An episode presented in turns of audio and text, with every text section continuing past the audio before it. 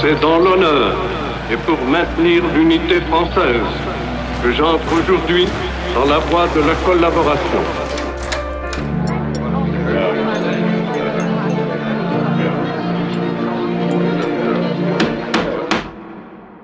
La France s'est ressaisie.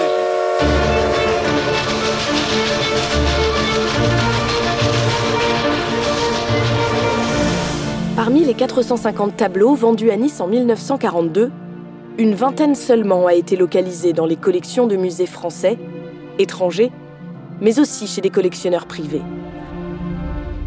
En 2012, deux œuvres d'Armand d'Orville sont retrouvées en Allemagne chez le fils d'Hildebrandt Gurlitt, l'un des principaux trafiquants d'œuvres d'art spoliés aux Juifs pendant la guerre. Un autre tableau, passé chez Gurlitt, est localisé chez un collectionneur privé. Comment les tableaux du grand-oncle de Francine se sont-ils retrouvés dans sa collection? La famille de Francine peut-elle aujourd'hui en demander la restitution? L'affaire des 450 tableaux, épisode 3. Donc je sais qu'il y a des tableaux qui ont été retrouvés en Allemagne. Ça, bien sûr, on parle des tableaux qui ont été retrouvés chez Gurlitt. Cette affaire, euh, bon, elle a fait du bruit en 2012. Bon, pour moi, à ce moment-là, Gurlitt, euh, oui, bon, d'accord, tiens, il y a des tableaux qui sont trouvés dans son appartement. Euh, je n'étais pas encore immergée, loin de là, dans, dans ce qui nous intéresse aujourd'hui. Vous savez qui c'était, euh, Cornelius Gurlitt? Non, non. Moi, pour moi, bon, Gurlitt, un Allemand. bon, j'ai dû entendre dans l'anecdote raconter que c'était son père qui était un grand collectionneur. Euh, qui avait beaucoup collectionné et recherché des œuvres pour Hitler. Il semblerait qu'il avait des origines euh, juives, à moitié ou au quart. Paradoxalement, il a quand même pu euh, collaborer avec Hitler et donc mener sa vie, si j'ose dire. Et donc, bah, Gurlitt, oui, on a retrouvé dans son appartement des tableaux, des tableaux, des tableaux. pour moi, ça s'arrêtait là. Et puis, euh, quand toute cette affaire hein, a commencé en 2016, bah, j'ai notamment appris que certains tableaux de la collection Armand d'Orville euh, faisaient partie de ce qui avait été retrouvé euh, dans cet appartement. Incroyable. Oui, assez incroyable, parce que, bon, quel itinéraire, quel chemin, j'en sais absolument rien. C'est assez, assez perturbant. L'affaire Gurlitt, c'est lors de l'année 2012 Emmanuelle Pollack, historienne de l'art. Lorsqu'éclate, eh bien, euh, par euh, l'hebdomadaire Focus, la nouvelle de la découverte de 1235 œuvres d'art retrouvées dans un appartement de Cornelius Gurlitt, qui est le fils d'Hildebrandt Gurlitt, un des marchands d'Hitler, et 1235 œuvres retrouvées dans un appartement de la banlieue de Munich à Schwangbing, qu'on appelle le trésor de Schwangbing. Looted by the Nazis. Eine Milliarde Euro. Un immeuble chic à Munich. Personne n'avait le droit d'entrer dans l'appartement du fils du collectionneur. La police a découvert 1500 toiles emballées, dont des Picasso, Picasso. Chagall, Matisse. Matisse. Nearly one billion dollars worth of art. Aus welchem Grund waren Sie in der Schweiz? Ich habe Geld geholt. Woher haben Sie diese Kunstgegenstände? Ich habe sie von meinem Vater. On m'a demandé de travailler sur les œuvres qui étaient d'origine française. Et très vite, euh, je travaille sur un portrait de, femme euh, de Jean-Louis Forain, qui est euh, vraiment très joli. Il est, or, il a, une, une finesse tout à fait particulière. Et le chercheur de provenance regarde l'œuvre dans son intégralité, c'est-à-dire que très vite, on demande à avoir la photo du revers. Parce que dans un premier temps, compte tenu du budget, enfin, on se déplace pas pour aller voir les œuvres. Elles sont dans un entrepôt secret à Munich et c'est assez difficile d'avoir un, un, vrai rapport euh, avec l'œuvre. Pourquoi un entrepôt secret? Alors, bah parce qu'il y a 1235 œuvres, parmi euh, celles-ci, euh, des Matisse, euh, un faux Chagall, mais on le saura plus tard, euh, des œuvres de Jean-Louis Forain, des, des Manet, des Monet, des, sculptures de Rodin. Enfin, c'est euh, le trésor de Gurlitt, le trésor de Schwangbing. Donc, en fait, on a dans un premier temps, lorsqu'on commence nos, nos recherches, eh bien, accès à la photographie de l'œuvre et ce qui est très important, accès au euh, verso de l'œuvre. Et là, euh, sur le verso, pour euh, ce portrait de femme de Jean-Louis Forin, ce qui est assez extraordinaire, c'est que j'ai une étiquette qui mentionne la vente d'un amateur parisien qui est réalisé à, qui est réalisé à Nice les 24, 25, 26 et 27 juin 1942 dans le hall du Savoie à Nice. Donc dans ces cas-là, c'est assez simple, il s'agit de se rendre à Nice et de commencer à mener l'enquête. Je vais dans différentes bibliothèques euh, municipales jusqu'à ce que je tombe sur la bibliothèque municipale Romain Gary et pour lequel je pose mes questions et je recherche et j'essaye de savoir s'il existe un catalogue de vente de cette euh, vente du 24, 25, 26, 27 juin 1942. Et là, on me montre non pas un catalogue, mais deux catalogues. Alors ça, c'est assez extraordinaire, puisque j'ai un premier catalogue de mise en liste des 450 œuvres qui passeront en vente lors de ces ventes aux enchères. Et euh, j'ai également un catalogue où sont présentées les photographies. Et donc, quand j'ouvre très vite euh, le catalogue des photographies, que je feuillette, eh bien, je retrouve la photo de l'œuvre sur laquelle je suis en train de mener l'enquête. Donc ça, c'est absolument euh, formidable, puisque là, je me dis, eh bien là, je tiens un jalon de provenance et je sais que cette œuvre est passée en vente lors du, non pas du 24, mais du 25 juin 1942. Comment des tableaux vendus à Nice en 42 se sont-ils retrouvés dans la collection Gurlitt Alors là, vous touchez au cœur euh, du métier de chercheur de provenance. C'est-à-dire qu'on retrouve des œuvres. On retrouve des œuvres en, Allemagne à partir de 2012. Moi, j'y travaille à partir de 2014, mais je vais remonter la filière de propriété. Alors, je trouve un jalon en 1942 24, 25, 26, 27 juin 1942, et je dois euh, travailler, enquêter sur ce qui va séparer 2014 à 1942. Euh, Et donc, en trouvant euh, ce catalogue de vente de 42, j'ai une indication. Elle se trouvait dans la collection de la succession d'Armand Isaac d'Orville, première chose.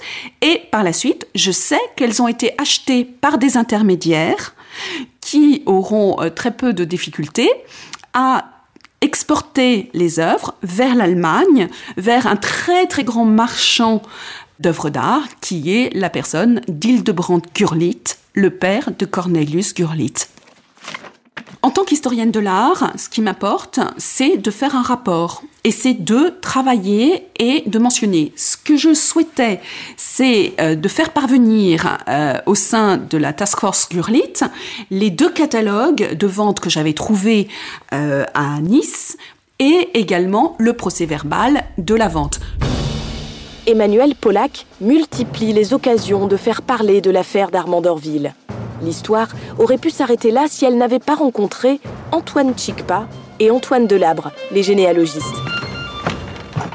À l'occasion de notre réflexion sur les œuvres d'art spoliées, euh, Antoine m'a proposé de l'accompagner à une conférence euh, sur les œuvres d'art spoliées dans laquelle intervenait euh, Emmanuel Pollack qui présentait ses travaux universitaires en expliquant pourquoi la famille d'Orville avait été spoliée, qu'il en était des œuvres d'art spoliées.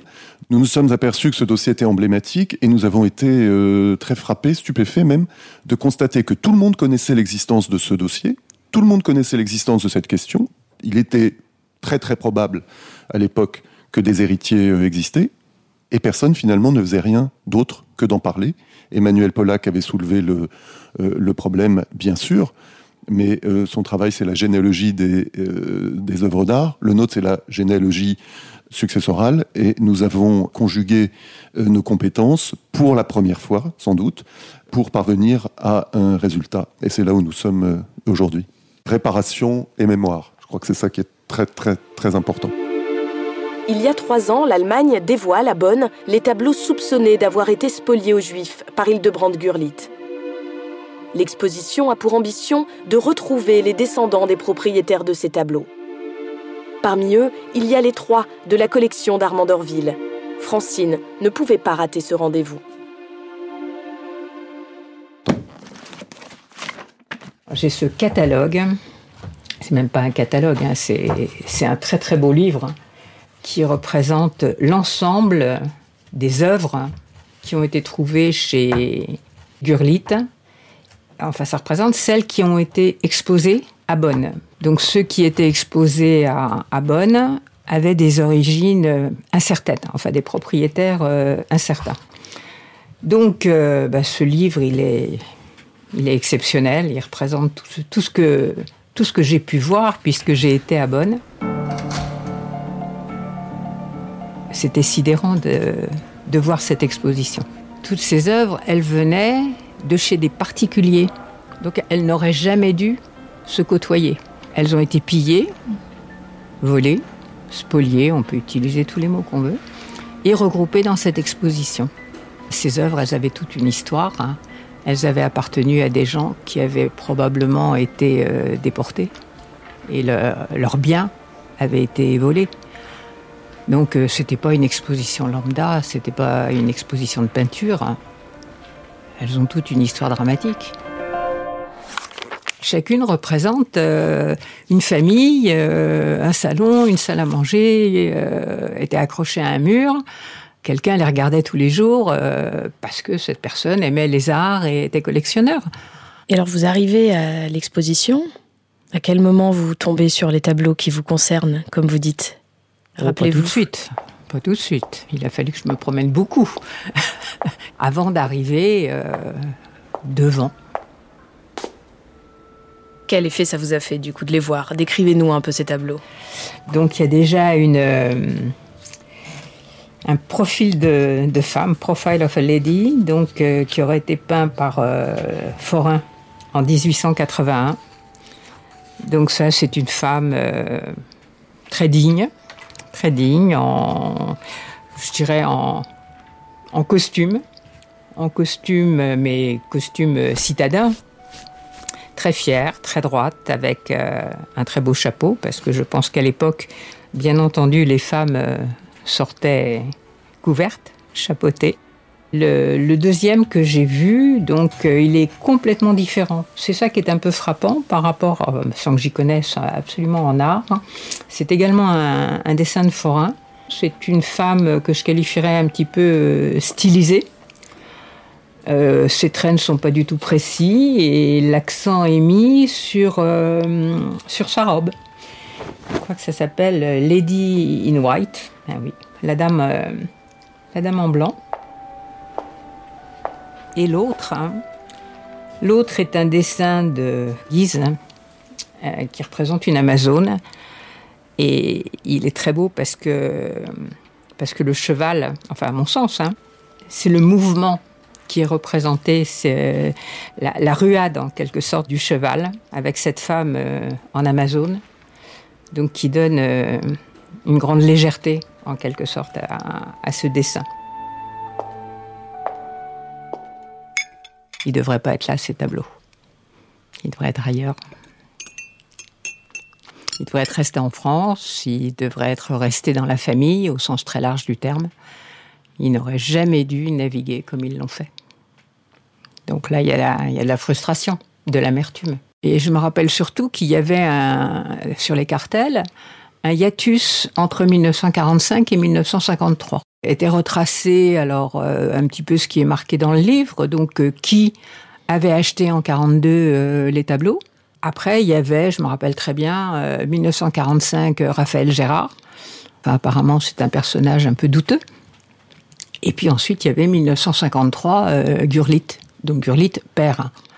Le conservateur du musée m'a expliqué que tant qu'on ne saurait pas ce qu'il était advenu de ses œuvres entre 45 et 53, il ne pourrait pas les restituer. Pas lui, le conservateur, puisque c'était un musée euh, éphémère. Pour deux mois, pour trois mois, l'exposition des œuvres trouvées. Mais euh, il, au sens large du terme, ne pourrait pas restituer les œuvres. Ben, je prends que presque comme une fin de non-recevoir. J'ai ressenti que pour lui, c'était une façon de dire, euh, vous savez, moi, dans tout ça, j'y suis pour rien. Et sous-entendu, c'est mon interprétation. Moi, si je pouvais, je vous les rendrais. Je ne suis pas partie à Bonn en me disant que j'allais repartir avec les tableaux sous le bras. c'est assez certain. Francine et sa famille ont fait parvenir à l'Allemagne une demande de restitution de ces trois tableaux. effectivement, le cabinet de généalogistes, euh, c'est eux qui sont que nous avons mandatés pour défendre nos intérêts. Je dirais que c'est l'expression exacte. Hein. Ils ont contacté l'ensemble des ayants droit d'Armand d'Orville. Effectivement, euh, c'est eux qui agissent pour demander la restitution des œuvres. Si ces œuvres ont été achetées, nous devons démontrer qu'elles l'ont été par euh, des ventes forcées. Et à ce titre, nous devons faire tout ce qui est en notre pouvoir pour aider à la réparation et à la restitution de ces œuvres. Compte tenu de l'aspect historique de ce dossier et du contexte particulier de ce dossier, euh, c'est pas un business. Notre seul objectif n'est pas euh, de gagner de l'argent, c'est d'œuvrer euh, à cette réparation et, à contribuer, euh, même modestement, à faire œuvre de justice. L'Allemagne n'est pas la seule concernée par ces demandes de restitution. Certains musées français conservent eux aussi des tableaux ayant appartenu à Armand d'Orville et achetés à la vente de 1942. Donc je sais qu'il y a des tableaux dans un certain nombre de musées. Au musée d'Orsay, il y a au Louvre un dessin attribué à Delacroix, une lionne, absolument superbe. J'ai vu sa reproduction couleur, elle est absolument superbe. Et il y a, euh, en tous les cas, un tableau de Fantin Latour au Met à New York des tableaux clairement euh, identifiés comme ayant appartenu à la collection Armand d'Orville et qui figurent aussi sur le procès verbal de la vente. Je trouve ça euh, particulièrement choquant et je dois dire que lors des réunions que nous avons eues, le sentiment que tous les prétextes juridiques ou pas seraient utilisés pour contrecarrer la restitution, nous l'avons très vite compris. Il devrait pas être là, ces tableaux.